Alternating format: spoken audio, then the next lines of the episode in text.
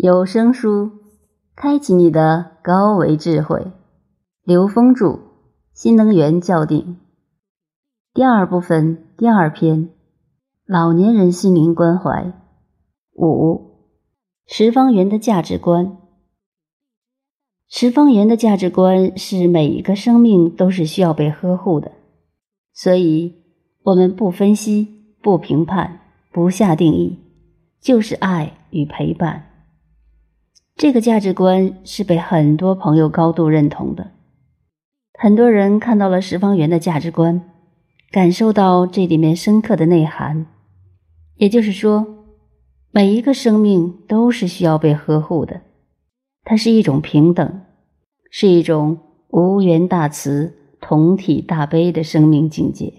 其实，这是从十方圆的发展过程中提炼出来的一个概念，因为在早期。十方圆的参与者里有很多的心理咨询师，而在那个时代，很多心理咨询师在面对个案时，他们想到的是解决问题，首先是需要给对方定义出一个问题来。那么想一想，一位临终老人有什么问题需要被解决的呢？其实只有一件事情：死亡。面对死亡时。他们怎么从这种恐惧中解脱出来？或者有的时候，老人并没有意识到这一点，在面对死亡、面对生命选择的时候，不需要解决任何问题。所以，在这个层面上，想解决问题的心理咨询师，他的技术在这里面反而用不上了。相反的，那些带着爱心、只有爱没有别的，只有无条件的付出爱。全身心的去付出爱的这些朋友，却得到了非常好的效果，因为我们所有的分析、评判和定义，都是在拿着一个有限的尺子去量一个无限的空间能量关系。如果在三维空间可以制定一个三维尺度，我们可以把人量化，包括他的疼痛、认知等等。但是，当心灵进入了高维。我们拿在三维空间制定的任何尺子去量这个高维的心灵意识，都是不可能的，而它恰好也会限制每个当事人自己。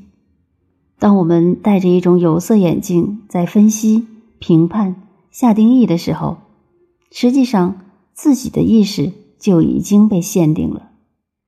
我们没有办法用内在自由自在的生命状态去面对一个活生生的生命。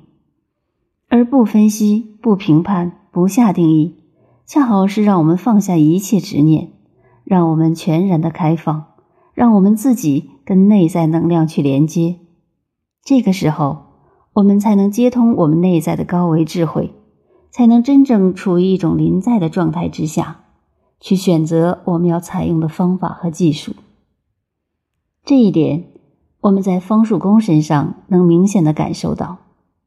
他能在那个状态下闭上眼睛，完全进入内在。这个时候，他能够感知到这个老人的需求，感知到内在到底有什么样的方法，可以真正跟老人产生同频共振，只是爱与陪伴。因为爱是我们这个三维空间能够感受到的最大的能量，爱的能量可以化解我们三维空间的一切恩怨和纠结。当然了，十方圆做的是心灵的呵护。随着自己内在境界和智慧的提升，实际上内在自由度超越了我们这个三维空间的小爱，进入了更高维度的大爱，直至进入那种慈悲的状态，也就是无缘大慈、同体大悲。这就是真正的爱与陪伴。